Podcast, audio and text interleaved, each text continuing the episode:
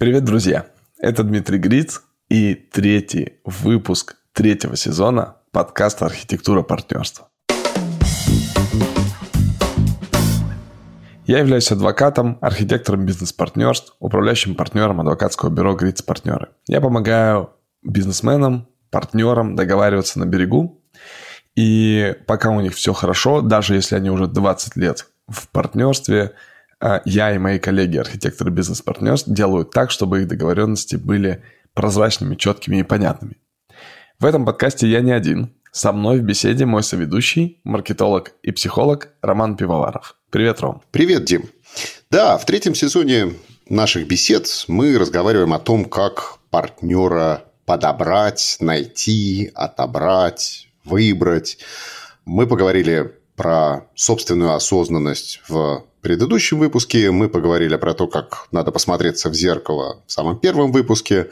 Ну, в общем, мне кажется, хватит ходить вокруг да около. Я попробую тебе задать очень-очень предметный вопрос. Так все-таки, как бы, вот каковы критерии этого партнера, как его выбрать, есть ли какой-то чек-лист, что надо проверить, там, цвет глаз, форму носа, там, что. То есть, вот как мне подойти к выбору. Я уже стал хорошим партнером. Я уже понял, что я э, не путаю партнерство с привлечением в проект, то, о чем мы говорили в предыдущем э, выпуске. Да? А Все, я как бы вот эти, что называется, э, предварительные шаги проделал. Вот как теперь найти-то, как проверить, как отобрать, какой есть чек-лист? Вот дай мне инструмент, пожалуйста.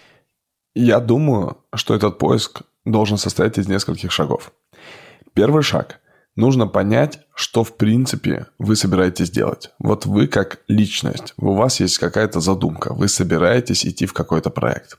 Ну, рассмотрим пока этот случай, а не когда к вам приходит уже с готовым проектом. Первый случай, когда вы э, рассматриваете вот эту свою идею и какую-то свою задумку, то вам нужно понять, какие капиталы, какие ресурсы, что вам нужно для того, чтобы достичь некоторой точки успеха. Вы ее тоже определяете для себя и определяете вот этот набор капиталов.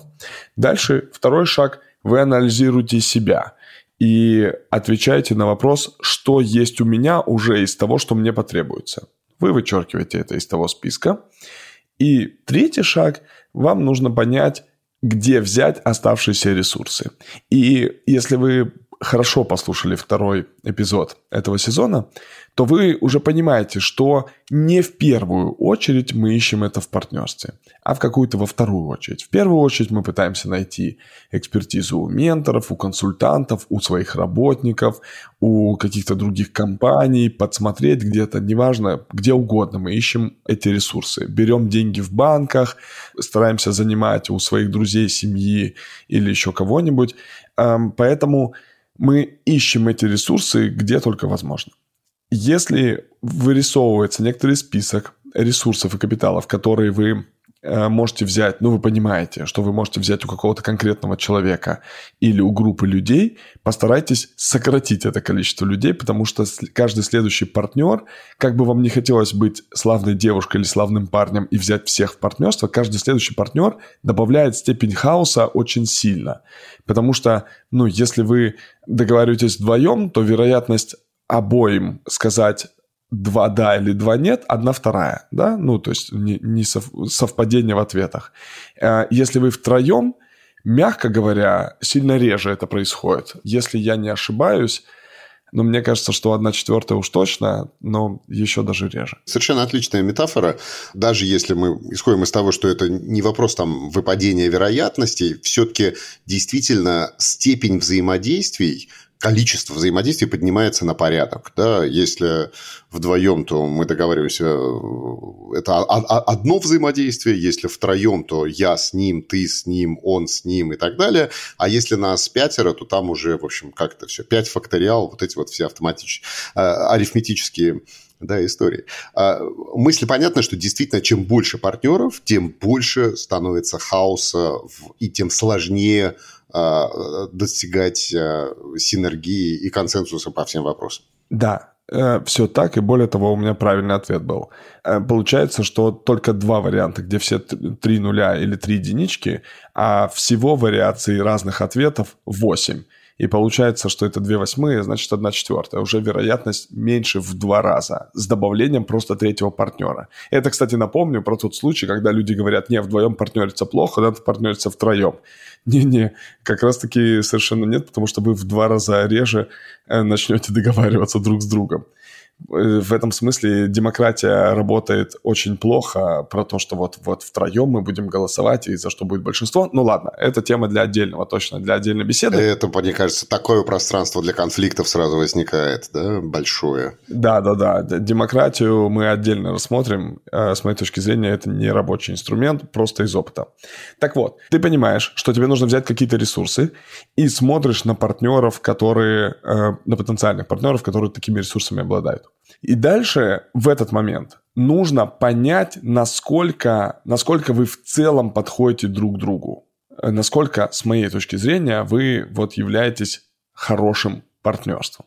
Тебе интересно, что в это вкладывается? Я еще раз повторю вот эти четыре шага, пока мы уходили в арифметические выкладки, чтобы наши замечательные слушатели не забыли про них. Значит, еще раз, первый шаг. Да, а, мы выписываем практически в строчку все, что нужно для проекта. Да? Там, например, у нас есть какие-то 100 позиций. А, компетенции, капиталы, ресурсы и прочее, прочее. Потом, анализируя себя, вычеркиваем то, что есть у меня, то, что я вношу, да, и 100 позиций превращается, например, там, в 30 или в 50, потому что я остальные сам внес и вычеркнул из этого списка. Дальше, третий шаг, я ищу у других поставщиков этих компетенций и ресурсов, да. которых я могу привлечь в проект не на партнерской основе. Да. И благодаря им тоже вычеркиваю, и мой список сокращается там до условно 10 позиций. И только если этот список не исчерпан, я начинаю искать партнеров, и, соответственно, в партнерах ищу именно вот эти невычерканные до конца позиции. Вот эти четыре шага. Я изложил более-менее корректно. Да, все так. Ну и дальше нужно понять, как же этот партнер с вами сосуществует рядом. Я разработал такой показатель, я назвал его показатель естественной совместимости партнеров. Это такое комплексное значение, отражающее степень совпадения мировоззрения совладельцев бизнеса, синхронизацию по их мотивам, целям, там, ценностям и третье – взаимодополняемость по человеческому, экономическому и социальному капиталу. И еще раз, есть как бы три некоторых фактора. С одной стороны, это совпадение мировоззрения. Мы чуть позже поговорим, что это такое. Второе – это синхронизация, потому что можно не совпадать по целям, но можно уважать цели другого. Можно не совпадать по мотивам, но просто нужно услышать мотивы другого. Если ты их принимаешь, пускай они пока не твои, и тебе они, может быть, сейчас не очень близки, но ты принимаешь и допускаешь, что в целом рядом человек с другими мотивами может тоже идти вместе с тобой к одной цели. И при этом взаимодополняемость. При этом синхронизирована цель. Да, синхронизирована цель, синхронизированы мотивы и синхронизированы ценности. И третье – это взаимодополняемость. То есть отсутствие у тебя и присутствие и наличие у другого. Будут факторы, которые мы должны проверить на взаимодополняемость. Это означает, что как раз мы разные. И будут факторы, которые мы проверяем на сходимость. И у нас на самом деле э, при анализе нашего партнера, при формировании вот этого показателя естественной совместимости партнеров, нам нужно померить, насколько мы разные по тому, что у нас есть, или что мы умеем, или что мы любим делать, потому насколько мы одинаковые в ответе на вопрос, как мы это делаем, и насколько мы, у нас едино то, почему мы это делаем, зачем мы это делаем. Вот, вот, такая, э, вот такая механика. Угу. Ну и дальше, на самом деле, ну, в, моей, в моем расчете, э, я делал это не один, это еще делали мои коллеги, тоже архитекторы бизнес-партнерств. Мы все вместе вырабатывали шкалы, и у нас там порядка, не знаю, наверное, порядка 20 шкал – разных типов, да, про то, что должно э, взаимодополнять. Ну, например, там, такой банальный пример э, про те самые капиталы, да, человеческий, экономический, социальный. И нужно четко понимать, что вот там, если у одного чего-то нет, то у другого это должно быть, ну, мы как-то должны взаимодополнять. Или, например, есть там человек-продукт и человек-продажи, да, угу. это очень, очень классная взаимодополняющая пара, например, в компании Apple – как они ее создали, ровно такая пара и создалась. Есть инженер и есть продавец. человек продукта, человек продажи. Могут быть как бы вопросы, которые нужно пообсуждать, допустим, отношение к публичности. Есть лицо проекта, есть серый кардинал. Есть ли позиция, если, например, два хотят быть лицом проекта. Может ли быть такое? Да, может. Критично ли это? Нет, не критично. Могут быть проблемы, когда... Ну, то есть я знаю не одно партнерство, которые ссорились из-за того, что в интервью кто-то кого-то забыл указать. При том, что, ну, дальше там правда не найти. Один партнер говорит, да я говорил о тебе, это просто журналист не написал. Ну, а дальше он говорит, а почему ты журналиста не откорректировал? Ну и так далее. Это как бы долгая история. И есть отдельно как бы важна сходимость, да, причем здесь важная штука, что сходимость не обязательно одинаковость, а сходимость Короче, она по разным шкалам там по-разному меряется. Вот я вам приведу пример. Мотивация людей, вообще совладельцев бизнеса, с точки зрения Ноама Вассермана в книге э, «Главная книга основателя», он говорит, что мотивации две. Либо деньги, либо власть. Угу. Ты либо хочешь быть богатым, либо главным. Да? Да. И здесь важная штука, что вот мы вдвоем с тобой работаем, например. Если мы оба хотим быть главными, это потенциальный конфликт, потому что мы в принятии решений будем, как бы у нас там будет искрить. А если ты хочешь быть богатым, а я главным, то это нормальная ситуация до тех пор, пока твоя... Одно не противоречит другому, там, да? Да, пока твои выгоды, которые ты получаешь, достаточны при моем главенстве. То есть, если я начинаю управлять таким образом, что ты недостаточно денег получаешь, то ты будешь ставить вопрос о том, чтобы сменить главу. Угу. Ну, и еще одна категория, когда мы оба хотим быть богатыми. На самом деле, чаще всего эта категория э, наименее конфликтна, потому что люди не борются за власть, а люди исходят из одного и того же принципа и критерия применения ну, некоторого, некоторых решений. И они могут нанять какого-то наемного человека, могут сами поуправлять, ну и так далее. Поэтому, но когда как бы оба хотят быть богатыми. Вообще у нас в стране неприлично быть богатым э, всегда было. Но с точки зрения построения партнерства, похоже, что это наименее конфликтная конфигурация. Соответственно, есть вот много шкал там, ну, порядка 8 шкал на взаимодополняемость, порядка, по-моему, там 12 или 15 шкал на сходимость. И тут важно, ну, здесь много очень сходимости, есть межкультурная сходимость. Ну, например, у меня была партнерская сессия между индийцем э, и русской. Есть такая вещь, как межкультурная коммуникация, вообще межкультурная разница. И коммуникация у нас с разным контекстом подается. Есть высококонтекстная культура, есть низкоконтекстная. Высококонтекстная, ну, яр, ярчайшие представители э, высококонтекстной культуры – это Япония и Китай. Угу. Японцы читают воздух, да. как они говорят. Они читают между слов, между строк, они говорят витиевато, говорят не прямо. И понять их, не овладев этим контекстом, практически невозможно. Да, именно так. Их с детства так учат. Это не означает, что они пытаются вам запутать мозги. Это означает, что они, они просто так привыкли. Это их культурный код.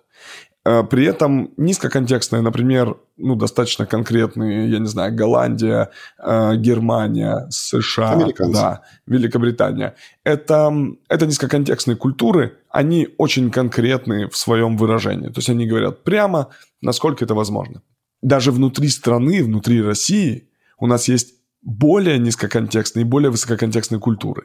Например, э, Татарстан более высококонтекстная культура, чем э, Москва. Екатеринбург. И если два партнера из Урала и Татарстана э, пытаются друг с другом договориться, то у них может быть недопонимание в том, что один что-то прямо не хочет говорить, что-то скрывает, второй слишком слишком прямо, слишком нагло высказывают свои какие-нибудь претензии и обратную связь. И поэтому у них искрит.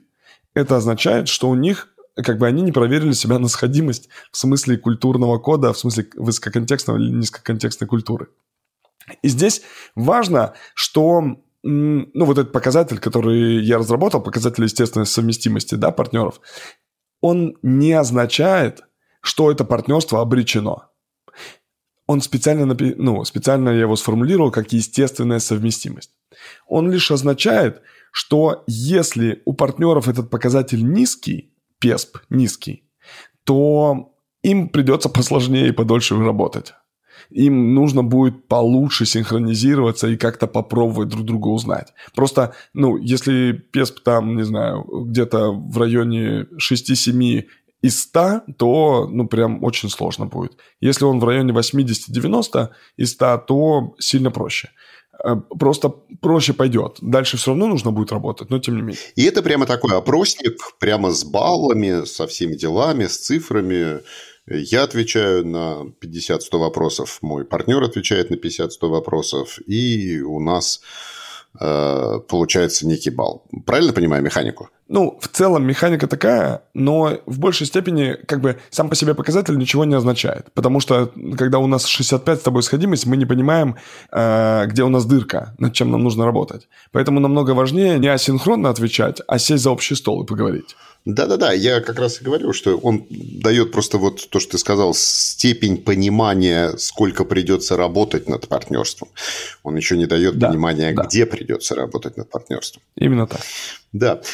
Получается, что э, задача вот в поиске этого партнера, после того, как мы прошли вот этот э, алгоритм с анализом всех ресурсов и последовательным вычеркиванием из списка того, что привношу я, того, что я могу купить у других, купить в широком смысле слова, да, а, и потом то, что приносит партнер, вот после этого я потом смотрю на вот эту э, сходимость, которая Э, совместимость, да, которая вот раскладывается на совпадение, синхронизацию и дополнение в разных сферах, да, как в социокультурном, этнокультурном, то, о чем мы говорили э, вот последние да, несколько минут аспекте, так и в разрезе вот этих целей, власть или богатство. Да. Ну, и вот таких вот шкал, по которым надо пройтись и посмотреть эту сходимость, их там, как ты говоришь, 12 15-20, да?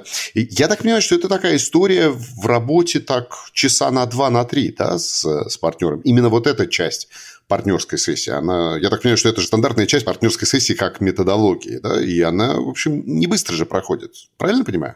Дело в том, что вообще мое исследование партнерских отношений, оно все время развивается. То есть мы сейчас параллельно три исследования ведем, вернее, трех разных аспектов э, партнерств.